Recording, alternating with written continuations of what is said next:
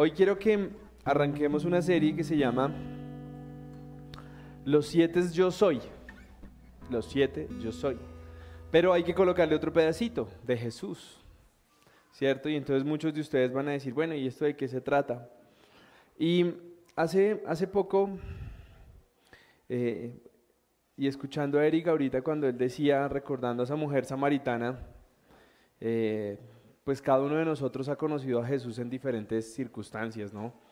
Algunos desde pequeños escuchamos a Jesús, escuchamos que, que nos llevaban a la iglesia, eh, algunos, yo recuerdo, lo primero fuerte en mi vida fue cuando hice un curso, yo soy del mundo católico, entonces me hicieron hacer el curso de la primera comunión. Y eran unas explicaciones hasta chéveres en su momento, ¿no? Em, y eso fue los, primeros como cercanías de que yo tenía de Jesús, ¿no? Y no, no les estoy diciendo que vamos a hacer un curso de primera comunión porque ahorita todos dicen, ¿cómo así? No. Pero sí quiero que usted recuerde la forma en que usted llegó a Jesús. ¿Sí? Algunos llegaron por accidente, algunos llegaron como que, oiga, me invitaron, me llevaron obligado y me, y me amarraron en una iglesia y me convertí. Otros llegamos eh, esperando un milagro que se solucionara y, y mirar cómo nos evacuamos de ahí, pero nos quedamos. Y hoy yo quiero que tú te preguntes, ¿cómo llegó Jesús a tu vida? ¿Sí? Y no para mm, desestimar lo que tú hayas hecho con, con, con, tu vida con Jesús, sino para que tomemos esa, esa importancia de cómo llegó Jesús a mi vida. ¿Llegó por qué? Llegó porque, porque yo lo pedí, porque estaba desesperado, porque no, al contrario, estaba tan feliz que busqué con quién celebrar y encontré a Jesús. ¿Cómo llegó Jesús a tu vida hoy? ¿Sí? Y para eso vamos a desarrollar a, Juan capítulo 6 y vamos a ver diferentes ejemplos de cómo la multitud, ¿la qué? La multitud busca a Jesús, ¿cierto? Y yo creo que deberíamos de hacernos una pregunta para empezar y ustedes, ¿por qué creen que la gente busca a Jesús? ¿Qué piensan ustedes? Estos de producción son desordenados. Por necesidad. Mm, ¿Qué más? ¿Cómo más? ¿Quién más? ¿Qué otro tiene? Por necesidad me gusta. ¿Por qué más? Por recibir un favor me gusta. Curiosidad me gusta. Entonces tengan esas respuestas ahí y vamos a comenzar a desarrollar esto, porque ahí nos vamos a dar cuenta que muchas personas dicen seguir a Jesús, pero puede que no sea así, ¿no? Ustedes saben que yo soy un poquito, em, no sé, aguafiestas, mataglobitos, pero creo que eso es a lo que estamos llamados. Miren que uno tiene que tener claro que muchos seres humanos somos Mm, fuertes para rechazar a Jesús, ¿sí? Yo personalmente les contaba a algunos cercanos que la primera vez que me hablaron a mí realmente de Jesús yo tenía 13 años. Luego de otra manera que no les voy a contar, a los 19 tuve otro encuentro cercano a Jesús y en las dos veces me le evadí. Hasta que a los 28 dije, bueno, está bien, me rindo. Y yo, y yo quiero que tú te preguntes si esa es tu, tu, forma, ¿no? Porque algunos están aquí por rebote, ¿no? No, es que me llevaron aquí, me sacaron de allá y terminé aquí. Pero, ¿cómo es esa relación con Jesús? Porque nosotros la mayoría de veces somos duros, rechazamos a Jesús y queremos hacer lo que se nos da la gana, perdón el francés, pero suele suceder, ¿cierto? Entonces hoy vamos a ver una cantidad de ejemplos y yo quiero que usted se pregunte en cuál está usted. ¿Sí? Y usted no me diga, no, yo, Jesús hasta la muerte. Sí, eso se escucha bonito, pero yo quiero hoy confrontar allá su corazón y como estremecerlo y que usted diga, oh, carachas, yo porque estoy aquí. ¿Sí? No estoy buscando que se vaya, no estoy buscando que deje de seguir a Jesús, pero yo sí pienso que cuando uno toma decisiones, esas decisiones deben de ser reafirmadas y mantenerse una, como una convicción clara. Hace poco que oficiaba un matrimonio les decía, a mí no me van a salir con el cuento de que se me acabó el amor. Porque es que si usted decide un día casarse con una persona es hasta viejitos, hasta que se acaba. Y si se le acabó el amor, recárguelo, produzcalo, multiplíquelo, haga algo. pero no me salga con cuentos como si me acabó el amor. Entonces, de la misma manera quiero confrontarlos un poco a que si usted ha sido seguidor de Jesucristo y algo que las iglesias llaman el primer amor, que es ese primer amor en donde usted habla de Jesús, invita a la gente a Jesús, eh, regala una Biblia, eh, ora por alguien, cuando usted se pone en ese primer amor, pues de pronto hoy usted ese primer amor ya no lo tiene. Y hoy usted ya está en la burbuja de la comodidad, de la bendición, como digo yo, y usted hoy es del comité de aplausos. Y creo que no debe ser así. Hoy el llamado es a que pongamos pies en tierras y definamos por qué seguimos a Jesús. Lo sigo porque es que es una bendición seguirlo, porque la paso bueno, porque las bendiciones me llegan y porque tengo una vida hipócrita y en el fondo no lo quiero seguir. Bueno, habrán algunos ejemplos de ese estilo, pero arranquemos. Y este es un pasaje que yo creo que todo el mundo conoce y es la alimentación de de 5000, ¿cierto? Y Juan 6 dice así a partir del versículo 1, dice, después de esto Jesús fue al otro lado del mar de Galilea y le seguía gran multitud porque veían las señales que hacía en los enfermos. Primer factor por el que la gente siguió a Jesús fue por las señales, por las sanidades que hacía en los enfermos. ¿Me, ¿Me siguen? Perfecto, téngalo ahí y vaya usted chuleando por cuál usted de pronto lo sigue, ¿no? A mí me tocó hacer check. Cuidado. Versículo 3. Entonces subió Jesús a un monte y se sentó allí con sus discípulos. Y estaba cerca la Pascua, la fiesta de los judíos. Cuando alzó sus ojos, cuando alzó Jesús los ojos y vio que había en que había venido a él gran multitud, dijo a Felipe: ¿dónde compraremos pan para que coman estos? Pero esto lo decía para probarle, porque él sabía lo que había de hacer.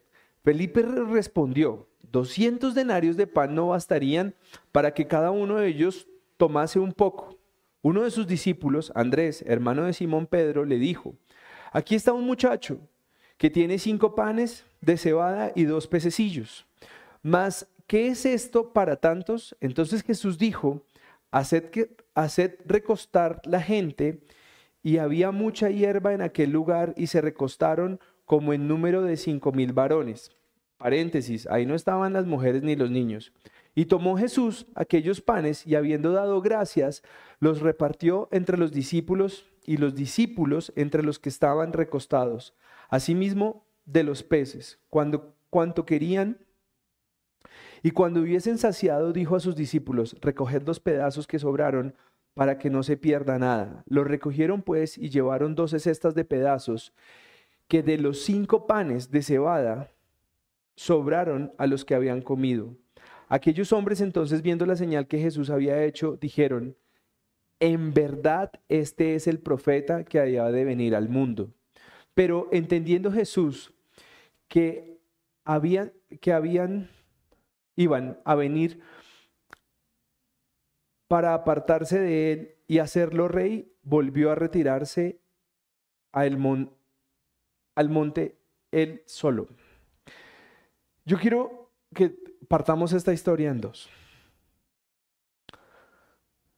¿Qué tan grande es un pan de dos mil?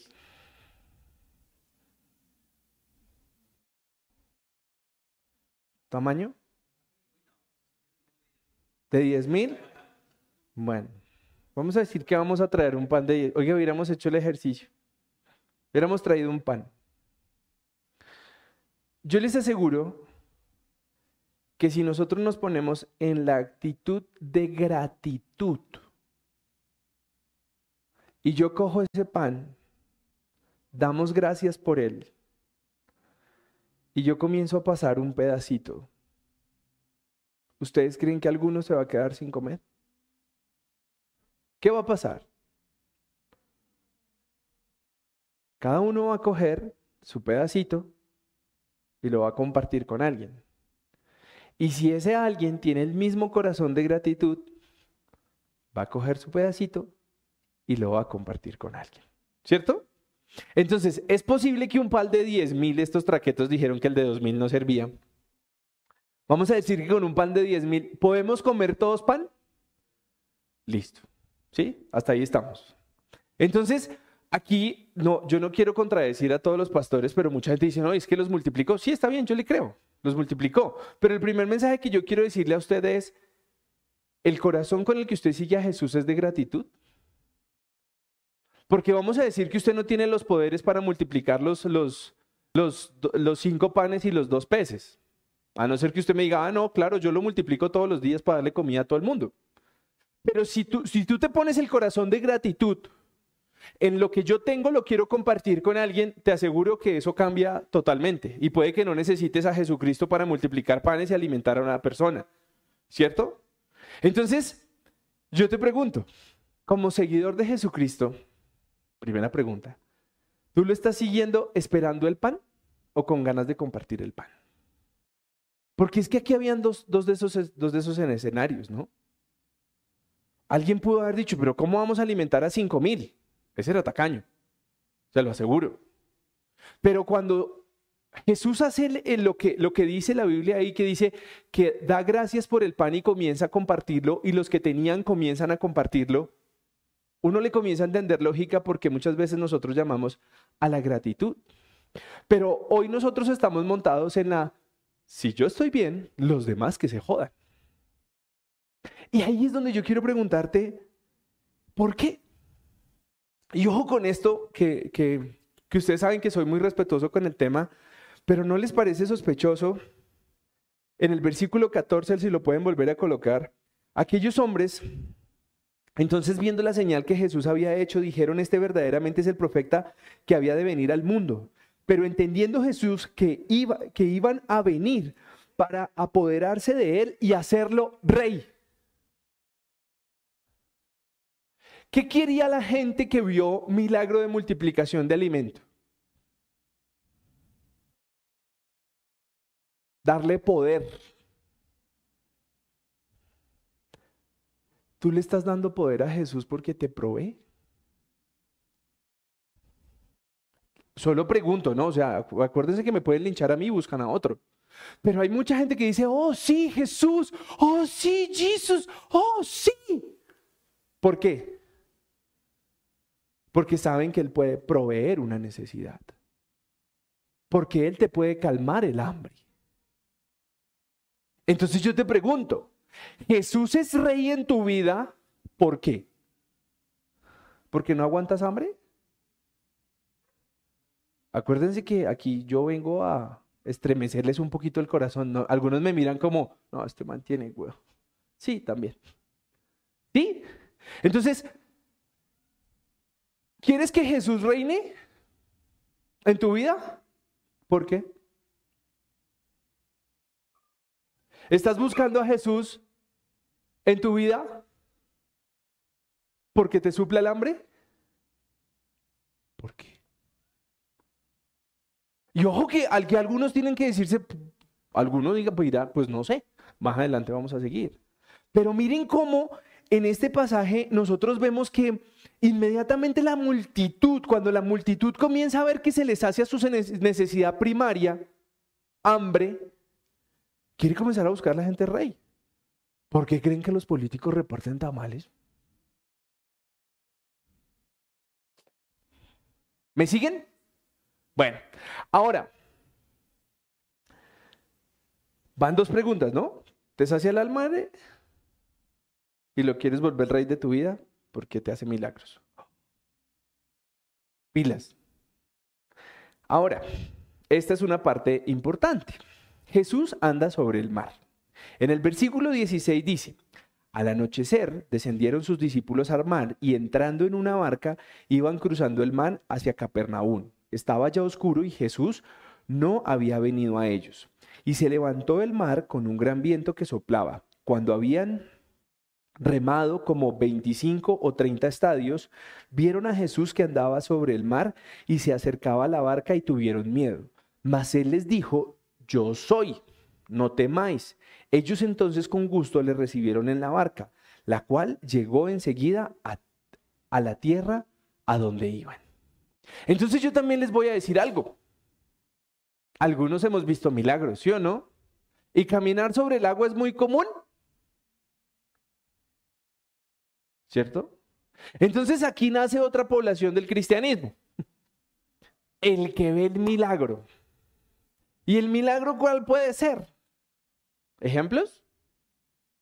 ¿Ninguno? Sanidades, hogares que se restauran, trabajos que no se conseguían, diagnósticos fuchi fuchi. ¿Qué más? Cuando a ti te dicen, por ejemplo, cuando ustedes buscan el testimonio de Alex Campos, ¿cómo se convierte Alex Campos? ¿Cuál es su primer milagro? A ver, el músico, ¿lo sabes? A él le declaran que tiene un, tumor en las cuerdas vocales. Y a él le dicen que definitivamente él no va a volver a cantar. Si quieren, búsquenlo, es muy bonito. ¿Sí? Y entonces él dice como, de ahí sale la canción El taller del maestro, ¿no? Por ahí les paso el dato. Y él dice que luego un médico trae a sus estudiantes en práctica y les dicen, miren, esto es un cáncer tan tan. no había nada. ¿Mm? Ahí les pasó el dato.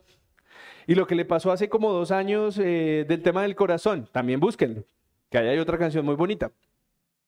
Son cosas que médicamente no se pueden explicar.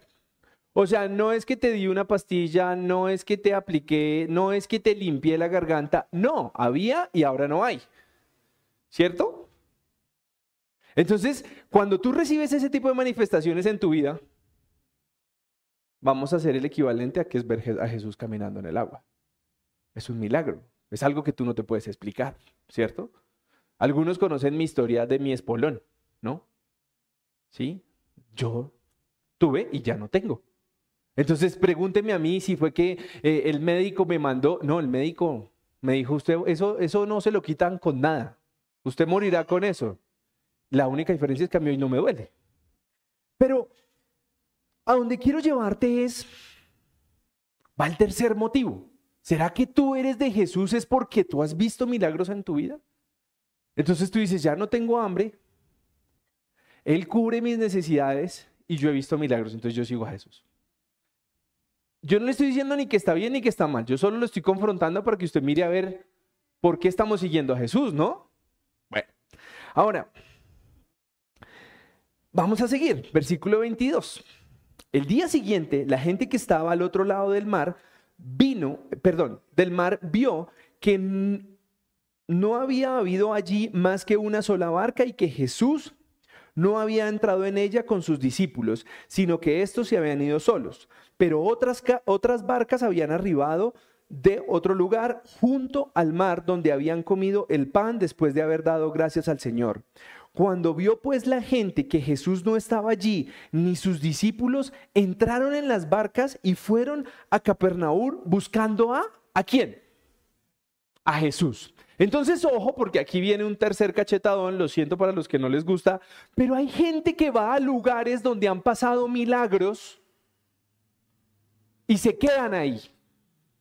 Y algunos tienen pantallas gigantes. Vamos a decir más. Pero no siguen y no buscan a Jesús. Porque lo primero que hizo esta gente, ¿qué fue?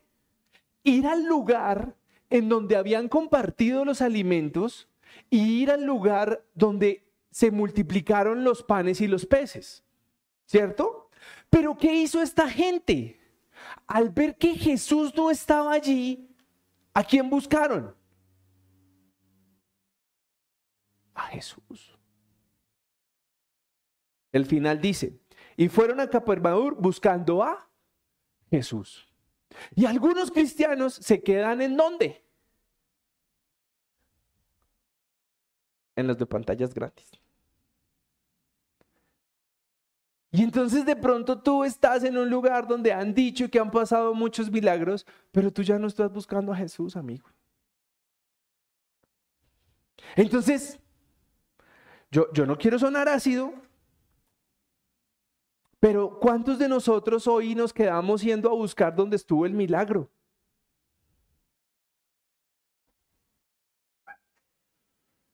Hay veces mi esposa, cuando, cuando hablamos con alguien, pues cuando nosotros sacamos todas las cartas de los milagros que, Dios ha hecho en nuestra vida, pues abruma y confronta.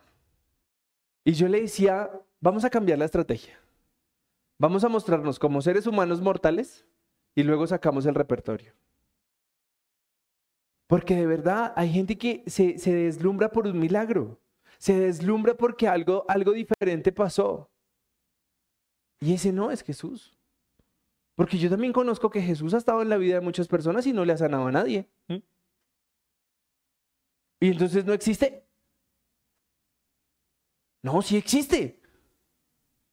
Pero la forma en que se manifiesta en tu vida es totalmente diferente. La forma en que tú te relacionas es totalmente diferente. La forma en que tú puedes llegar a recibir un milagro es totalmente diferente a la que lo recibí yo. Pero si yo te muestro un Jesús que sana enfermos, y, a Jesús no le place sanar a tu suegra, no, no tengo la culpa. Entonces, a donde quiero llevarlo es, usted es ese Jesús, usted es ese cristiano, perdón, que se quedó yendo a buscar al lugar donde fueron los milagros, o usted está buscando a Jesús. Otro tipo. Algunos lo buscan por hambre. Otros por cosas sobrenaturales que no pueden explicar. Multiplicar los panes, caminar sobre el agua. Pero ¿a dónde quiero llevarte yo? Mira lo que dice Jesús en el 26. Respondiendo Jesús les dijo, de cierto, de cierto os digo que me buscáis, no porque has visto señales, sino porque comiste el pan y os saciasteis. ¡Ay, levantada que nos está pegando! O sea, que puede llegar a suceder que nosotros vemos señales, llámelo milagros, ¿y qué pasa? Ah, pues si me levanto todos los días, no estoy en una clínica, no tengo tanque de oxígeno, eso no es un milagro, yo lo que tengo es hambre. Y hay mucha gente que no logra ver los milagros en su vida, sino, ¿por qué, ¿por qué lo siguen? sino porque comisteis el pan y os saciaste. Entonces cuando la gente dice, no, es que ya conseguí el empleo que yo quería, ahora sí sigo a Jesús. Y entonces yo me devuelvo. No porque habéis visto las señales. ¿Qué señales de milagro tienes tú en tu vida hoy? Dame un ejemplo. ¿Ah? Jerónimo, listo, lo vemos todos, gatea. Y el otro duerme, dormidito, parece un angelito. El terremotico ese que acaba con todo el mundo, hoy estaba durmiendo acá y yo, Dios santo, milagro, está quieto. Sí, eso fue un chiste. ¿Qué otro milagro? Tus hijos son un milagro. Ve, tan raro. ¿Qué más? ¿Cómo? ¿Quién dijo mi hogar? Taide. ¿Qué más? Otro milagro. El perro, sí. Daniel, sí. ¿Qué más? Tú, ¿qué más? Ah, algunos sufren de amnesia testicular. Perdón, eso escuchó feo. Amnesia parcial. Ay, busquen iglesias finas. Entonces, miren cómo nosotros sí hemos visto milagros, ¿o no? Producción me está regañando que toca editar eso. Devolvámonos. Por favor, no sufran de amnesia de los milagros.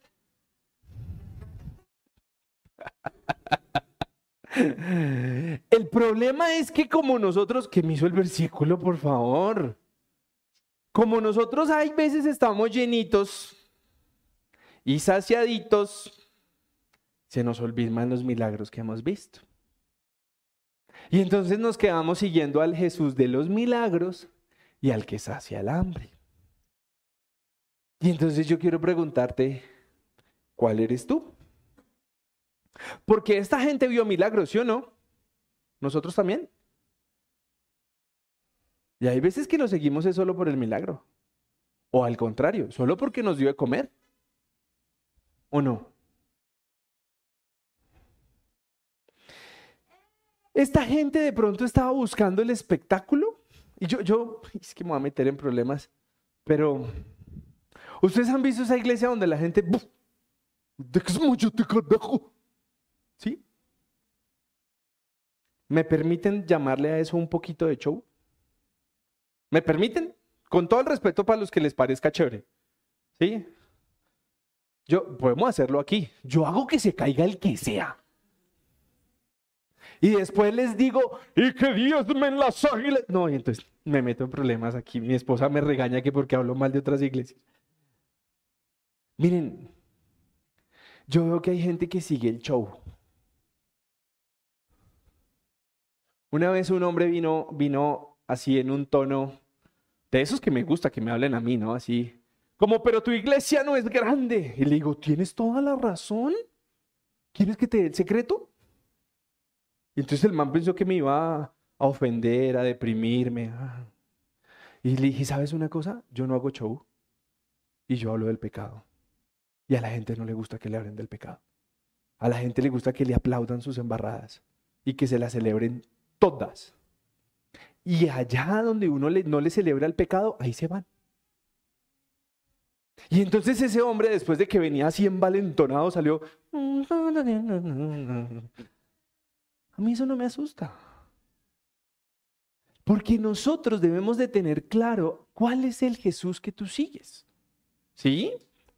Vamos a decir que tú hoy puedes decir, yo he recibido bendiciones por seguir a Jesús, ¿o no? ¿Sí o no? Algunos están, ahí sí, ninguno ha recibido un milagro. Todos son, no, yo soy nuevo, acabo de llegar, me presentaron hace una hora. No, yo sé que muchos han recibido milagros. Ahora, ¿nos gustaría seguir recibiendo esos milagros? Pues claro, ¿o no? O si no, terminamos por allá en... No, no voy a decir nada, pero...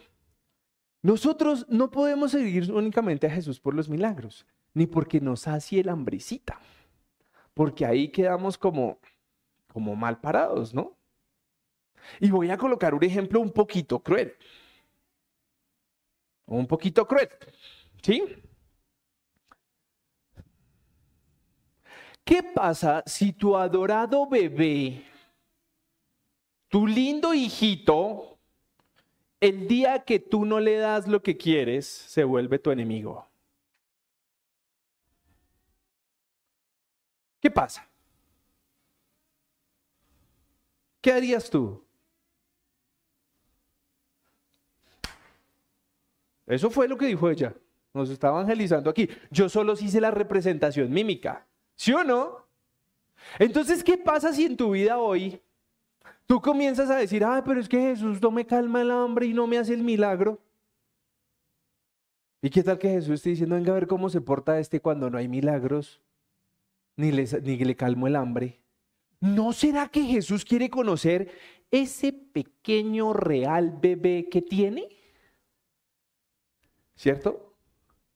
Hace poco hablábamos con un hombre y, yo le dije algo que creo que no le gustó mucho, pero le dije, es que uno acaba de conocer la esposa cuando se está separando, porque ahí sacan todo el cobre. Los hijos se conocen cuando, se están, cuando están peleando la herencia de los papás. Los hermanos, perdón. Y los hijos se conocen en la vejez de los padres, cuando le sacan el cuerpo a las responsabilidades. ¿Cierto? Entonces, ¿qué tal que Jesús diga, a ver, pues yo voy a conocer a este muñeco lindo, precioso, cuando no hay bendición y no hay provisión? ¿Qué pasa? Entonces, ¿por qué lo sigues? Y entonces aquí vamos a poner un poquito fuerte, ¿cierto? ¿Qué dice de segunda de Tesalonicenses 2, 8, 10? Porque ojo que muchos se dejan llevar por el milagro. Pero hay cosas que pasan sobrenaturales que nos pueden, que puede que no las haga Dios. ¿O no? Le regresamos a su ser amado ocho días con el nombre.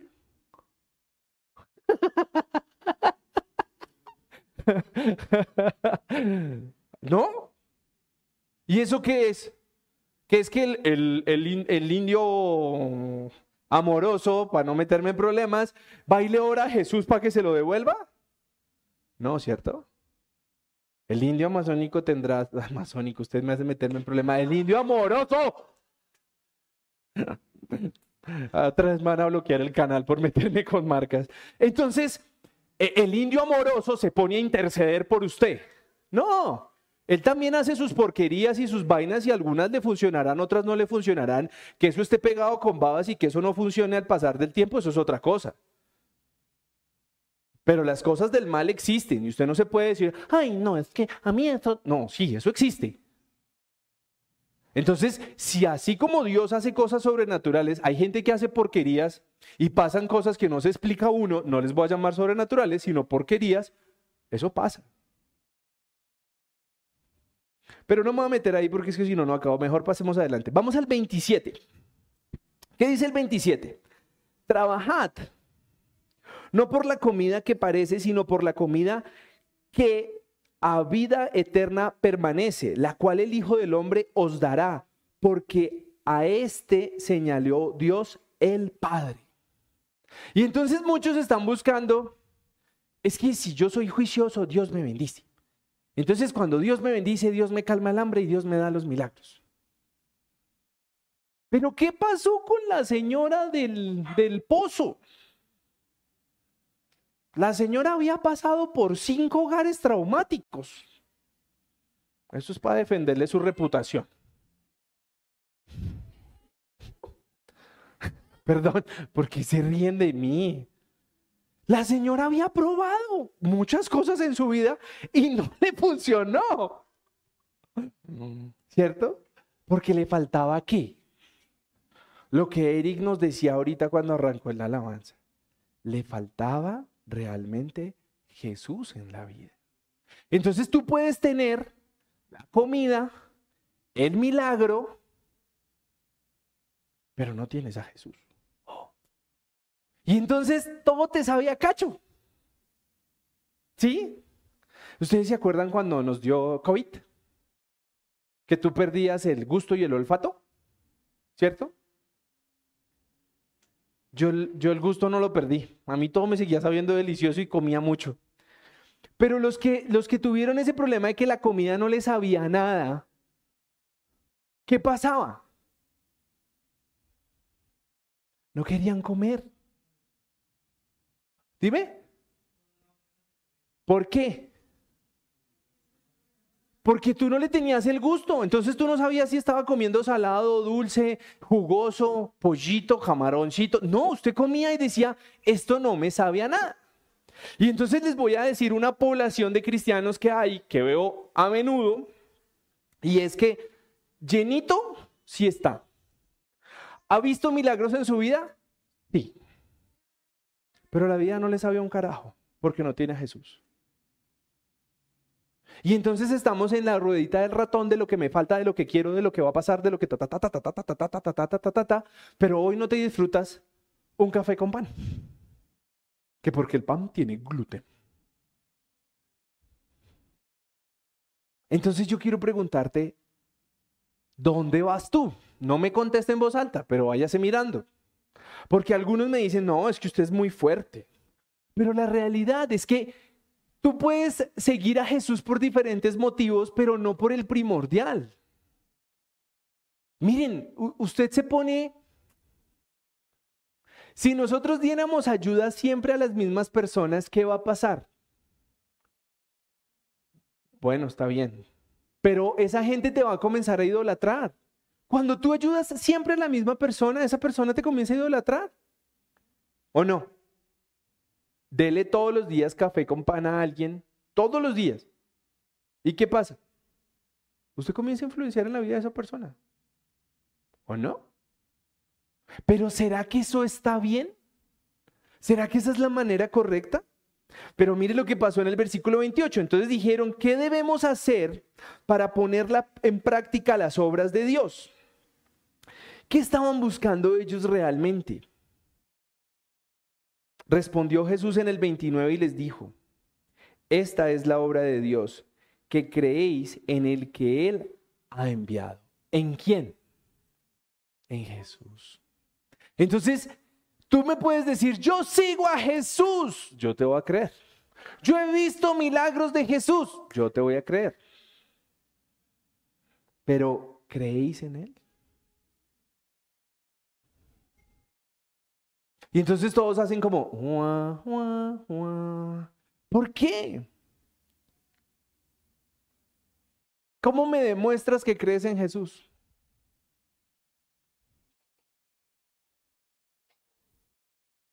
Algunos ingenieros, médicos, los escucho. No, porque yo he visto milagros.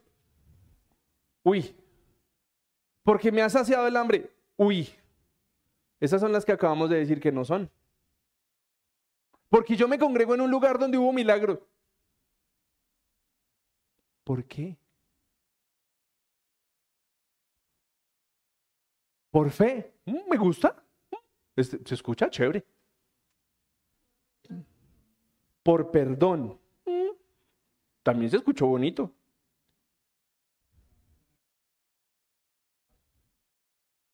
Pero eso es lo que tú haces para que otros vean que puede funcionar. Pero tú, ¿por qué le crees a Jesús? Si no estás entre los que me da de comer, me da milagros y voy a los lugares donde han hecho milagros. Por gratitud me sigue gustando. Vamos a quedarnos con gratitud y por fe. ¿Les parece? Por salvación. Ay, ya se va.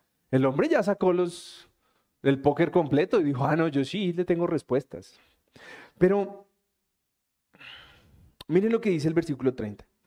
Le dijeron entonces, ¿qué señales pues haces tú para que veamos y te creamos? ¿Qué obras haces? Nuestros padres comían el maná en el, desierto, como está escrito. Pan del cielo les dio a comer, y Jesús les dijo, de cierto, de cierto os digo, no os dio Moisés el pan del cielo, mas mi Padre os da el verdadero pan del cielo. Entonces, ¿se acuerdan los que comieron en, los, cinco, en, los, mm, en los cinco panes y en los dos peces?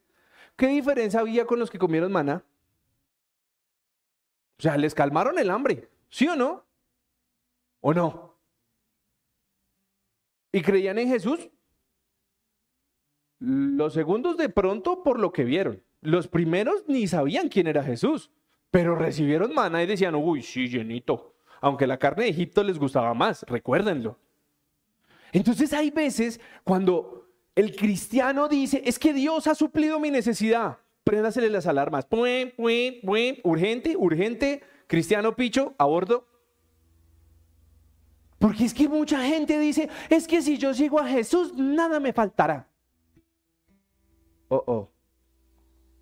Oh, oh. Oh, oh.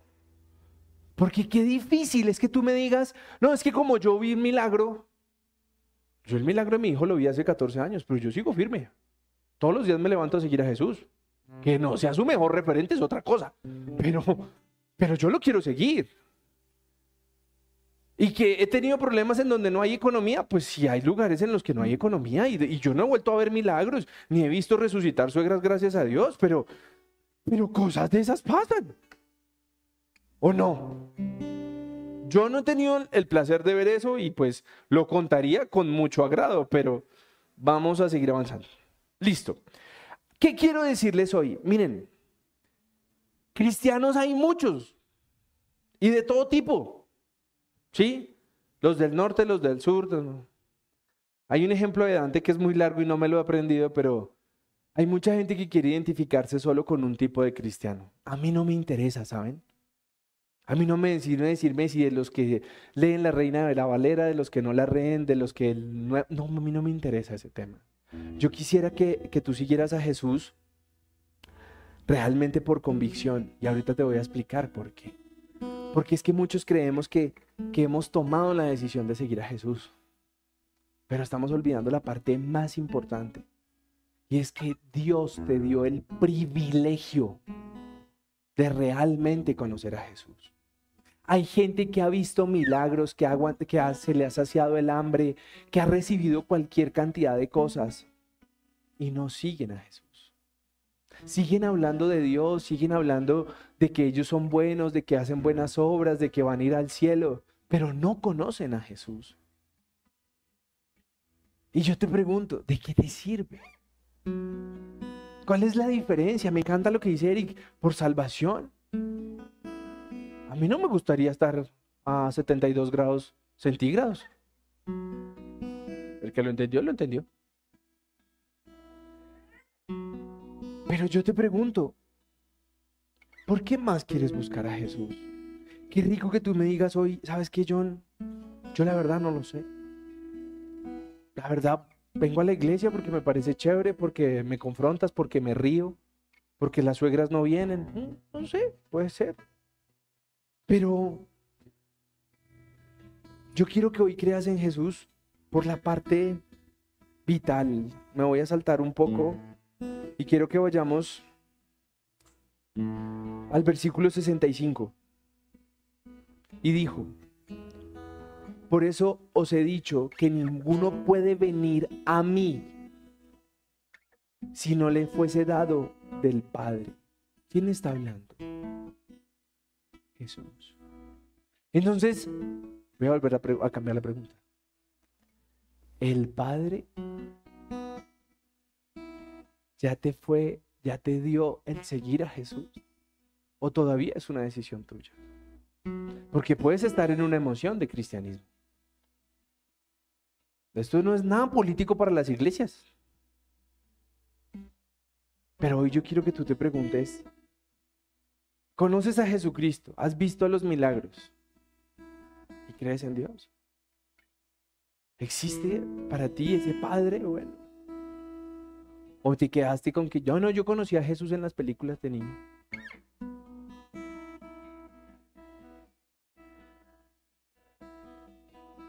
¿Qué es lo que realmente sucede? Y me voy a devolver un poquito, me voy a devolver un poquito.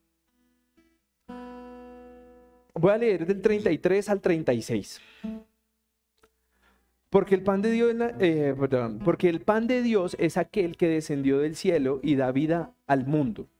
Le dijeron, Señor, danos siempre este pan. Jesús le dijo, yo soy el pan de vida.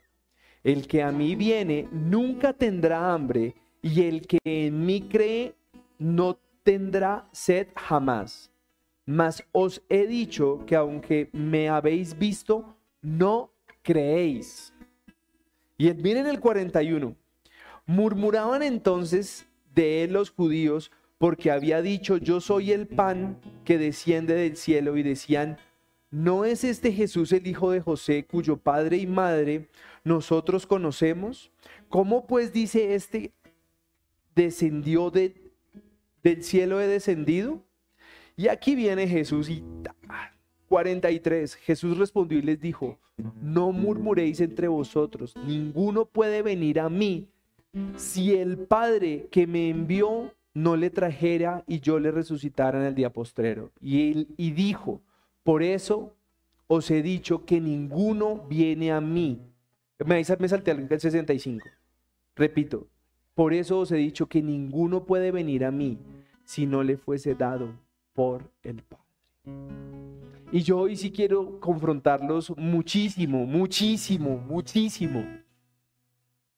Porque yo veo que la deserción cristiana es altísima. La gente va a una iglesia porque le parece el mensaje chévere. La gente va a una iglesia porque le cuidan bien a los niños. La gente va a una iglesia porque le dejan entrar el perro. La gente va a una iglesia porque, por lo que sea. Y está bien que tú vayas a una iglesia, pero yo te pregunto, ¿será que realmente tú conoces a Jesús? ¿Quién es Jesús en tu vida?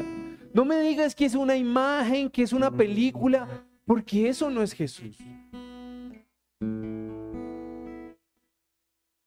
Mi Salvador, dicen algunos, bueno, ahí le vamos pegando. Pero no sientas que es una, persona que por allá, un lejano. Porque cuando tú te quedas con ese Jesús lejano, tu vida se desborona a pedacitos. Y te vas a querer subir en la burbuja de la bendición, en donde vas a decir, tengo todo gracias a Jesús. Comillas. Pero no te sabía nada no te sacia nada. Es que tengo problemas económicos y Jesús se lo soluciona. Ay, pero es que mi mamá se enfermó y Jesús se lo soluciona. Es que mis hijos no han logrado ir a Harvard, entonces Jesús se lo soluciona. Y tienes todo y no te sabe a nada. Y voy a decirle que eso es el COVID cristiano, estar lleno de bendiciones y no saberlas disfrutar no poderlas gozar. Y yo hoy quiero que después de este pequeño estremezón a tu corazón, me digas, ¿por qué sigues a Jesús? No, que es que mi hermano se salvó. O sea, te dejaste deslumbrar por un milagro. Cuidado, de esos hay hartos. Pero hoy Jesús debe reinar tu corazón. De una manera muy práctica.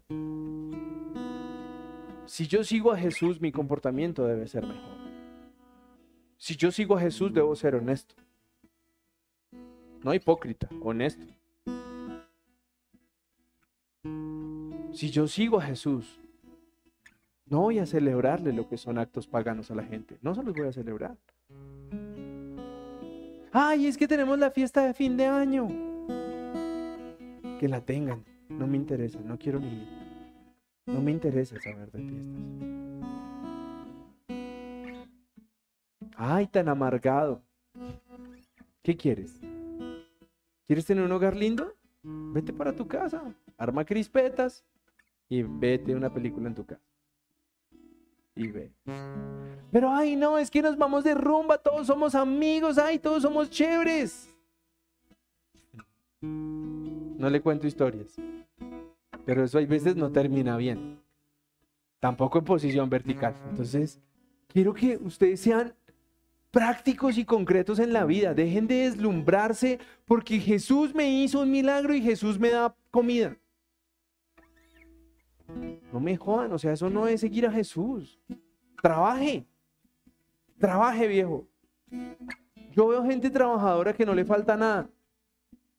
Pero hay una gente, una mano de vagos que no quieren hacer nada y dicen, ay Jesús, yo olvido de mí. Pero es la verdad. Yo quiero que hoy tú te confrontes y digas, ¿qué voy a hacer? ¿Por qué voy a seguir a Jesús? ¿Vamos a celebrar su cumpleaños o no? ¿Navidad o, o no? Llegó diciembre. Es Navidad. Vamos a celebrar su cumpleaños. ¿Y vas a celebrar el cumpleaños de alguien que dices que sigues y no crees en él? Sino solo en los beneficios del club cristiano. ¿No será que se cae de su peso y que estamos siendo hipócritas?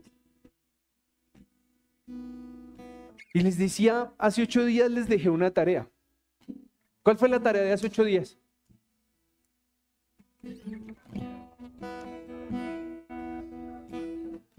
Bendecir a una familia, cambiarle la Navidad positivamente, no vaya a ser un grinch ahí. Pero hoy quiero que esto sea de toda la congregación. O sea, les dejé tareas a ustedes, pero vamos a hacerlo. Hoy eh, Carito me dice que nuestras finanzas nos permiten arrancar una recolecta de fondos para cambiarle la vida a varias familias. Y una vez más vamos a hacerlo, una vez vamos a comenzar a decir y mostrar con generosidad que podemos cambiarlos.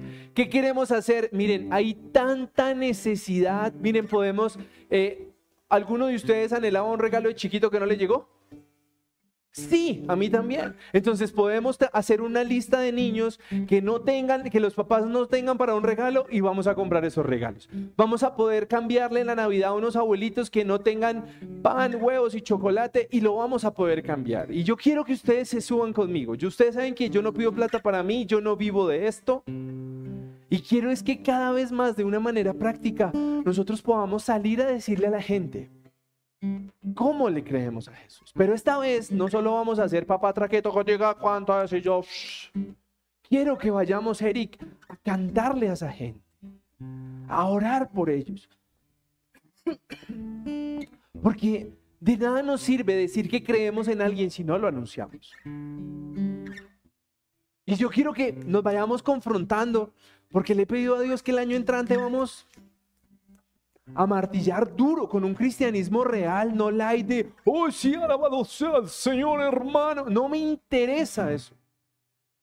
Me interesa que si somos 10, si somos 15 o si somos 50, y seamos gente que donde estemos seamos luz de otras personas. Ayer venía una familia, nuestra familia, a nuestra casa con unos jóvenes de la edad de este jovencito. O sea, imagínense, de esos que sonríen todo el tiempo, así que vienen un gozo. Perdón, pensemos acá. Y terminaron comiendo con nosotros y riéndose con nosotros y logramos armar una atmósfera en donde los jóvenes también hacen parte de una comida. Y yo le decía, Viviana, toca hacer esto más.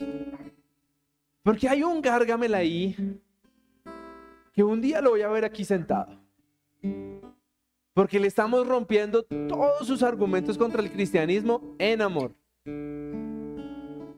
Y yo quiero invitarlos a que nos formemos una iglesia de ese estilo. No nos quedemos criticando a los que no hacen las cosas bien. ¿De qué carajo sirve? Déjenlos que darán cuentas a Dios de todo lo que hagan mal. Pero hagamos en amor, cambiando hogares y familias. Amén. Pónganse de pie y vamos a orar. Padre precioso, te damos a ti toda la gloria y toda la honra, Señor, porque tú nos confrontas, tú nos, nos das con todo, como digo yo, Señor, y hoy te pido que la gente pueda entender tu mensaje, no mis chistes bobos, sino tus mensajes, Señor, que seas tú realmente quien nos confronta, quien nos muestra que no, nos, no te podemos seguir solamente porque no tenemos hambre o porque vemos milagros en nuestra vida. Somos mucho más que milagros y que alimentos. Debemos ser hombres y mujeres que queramos tenerte a ti, que queramos seguirte a ti, Señor. Y yo estoy seguro que ese Padre Celestial hermoso que tenemos, el Padre de Jesús, Señor, nos ha dado el privilegio de conocerte, porque muchos de nosotros fuimos buscados, fuimos resultado de una oración para convertirnos a ti, Señor. Y hoy bendecimos a cada persona que se incomodó, que estuvo aquí, que, oró por nosotros y te pido que nosotros podamos ser ese mismo instrumento para que el Padre Celestial les permita conocer de ti, Señor. Hoy te clamo para que podamos ser una congregación libre, Señor, sin ataduras, sin tapujos, Queremos ser personas auténticas, personas que muestren lo que son, que no se quieran mostrar perfectas, que no quieran estar criticando a nadie, sino que por el contrario puedan entender que las personas van a fallar, que nos vamos a equivocar y que siempre, Señor, vamos a buscarte a ti porque es lo único que cambia, soluciona, avanza nuestra vida cuando queremos exaltar tu nombre, cuando queremos darte la, la gloria y la honra por todo lo que pasa en nuestras vidas, Señor. Hoy declaramos que sacamos de nuestra mente, Señor, todos esos pensamientos cerrados de seguirte por la bendición, de ser parte de un club, de querer mostrarnos buenos. Si nada de eso aporta, Señor, en nuestras vidas, lo echamos fuera. Hoy queremos seguirte como hombres y mujeres que quieren dar testimonio real de ti, de ese testimonio que habla en donde estamos, que con el fruto, Señor. Hoy yo te clamo para que cada uno de nosotros aquí representados, estas familias aquí representados, podamos llevar tu nombre en alto, Señor. Que no nos crean que solo somos cristianos en el momento que estamos en bendición.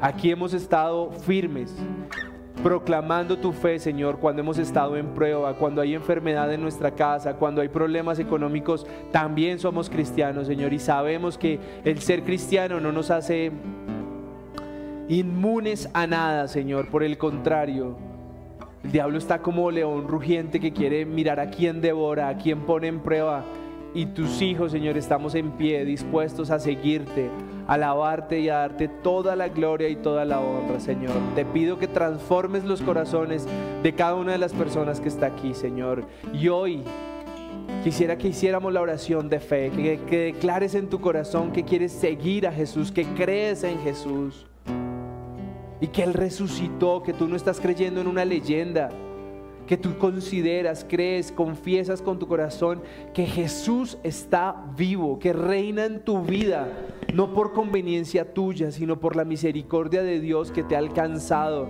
para que puedas ser su hijo. Y dilo con tus palabras. La Biblia dice que si confesares con tu boca que Jesús es el Señor y creyeras en tu corazón, serás salvo. Dilo como te nazca a ti. Dile, Señor Jesús, creo en ti.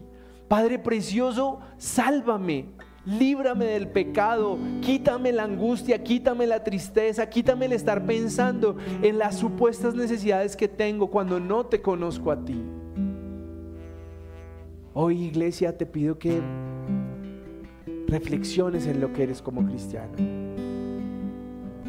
Te suplico que seas auténtico, que no sigas a Jesucristo por conveniencia, porque tarde o temprano esa fachada se te va a caer. Te vamos a acompañar, pero yo no quiero que sufras. Yo quiero que seas un cristiano real, auténtico. No de los que se muestra perfecto, porque de esos he visto muchos y quedan pocos. Hoy yo te pido que tú le permitas a Jesucristo entronarte, entronarse en tu corazón y que te pueda bendecir a medida que tu corazón cambia, en que tu fe en Él aumenta. Pero no te quedes en solo ser bendecido para estar bien. Permite que podamos ser bendecidos para que esa bendición alcance a otras personas y puedan ser más los que conozcan de Jesús de una manera auténtica, natural, sin imposición, sin manipulación. Hoy esa es nuestra oración, Jesús. Entrónate en nuestros corazones. Permítenos conocerte cada día más y permite que podamos ser salvos por creer en ti y en tu resurrección. Padre amado, gracias por cada familia aquí representada. Ponemos a cada personita que pueda estar enferma, que pueda estar en un hospital, que pueda tener problemas de cáncer, diagnósticos de metástasis, Señor. Hoy te clamo como congregación que tú le des una oportunidad a esa persona de pararse de esa cama, de confesar tu nombre y de tener un soldado más a tu servicio.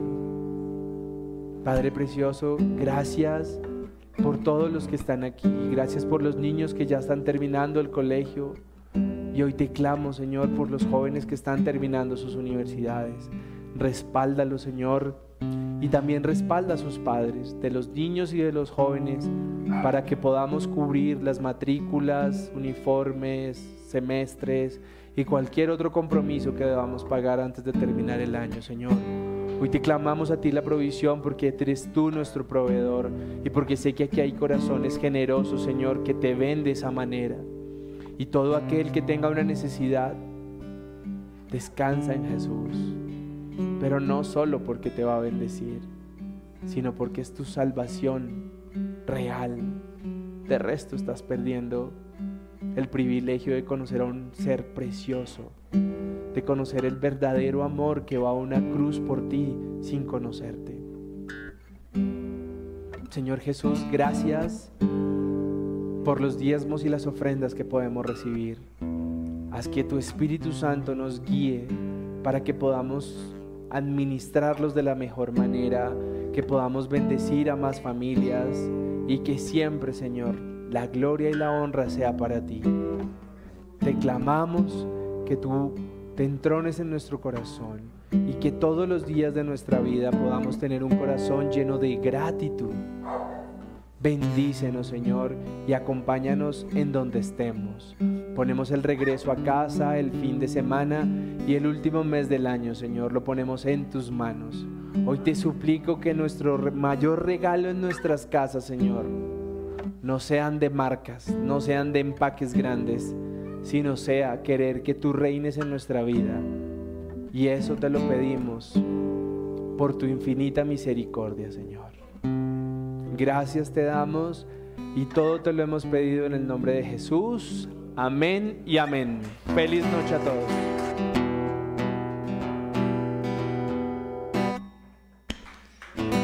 Yo te amo por la paz que tú me das de tu siento seguridad, necesito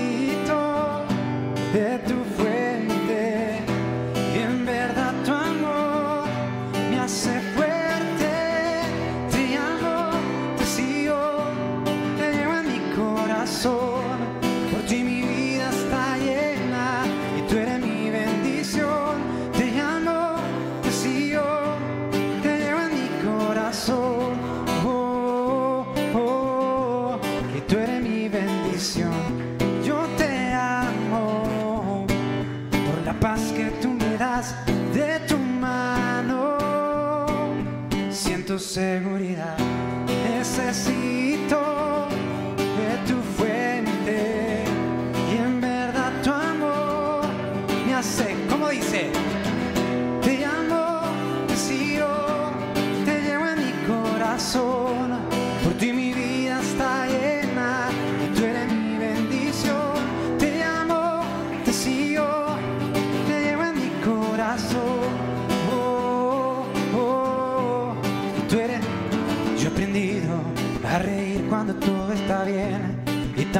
cuando algo anda mal. Yo aprendí a no afanarme por nada que las pruebe. Yo aprendí a no quedarme en el suelo, que el proceso solo es temporal. Tú de arriba me mandas consuelo y no cambias, siempre eres igual. Es necesario que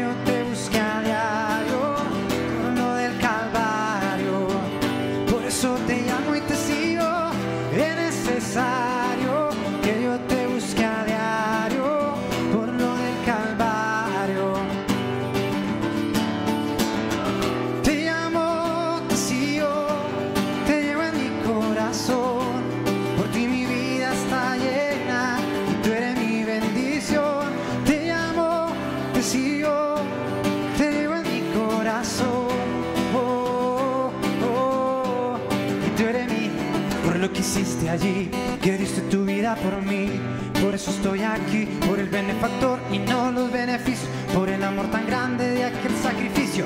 No son los panes, no son los peces los que me motivan para que así te exprese. Tú lo sabes todo, conoces mi intención y que lo hago de corazón. Es necesario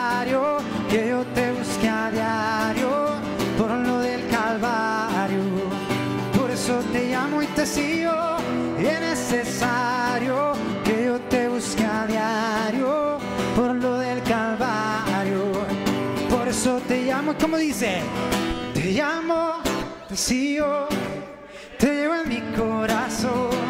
Por ti mi vida está llena, tú eres mi. Y te llamo, te sigo, te llevo en mi corazón. Oh, oh, oh, y tú eres mi bendición. Y yo te amo por la paz que tú me das Seguridad, necesito de tu fuente y en verdad tu amor. Último coro bien fuerte y dice,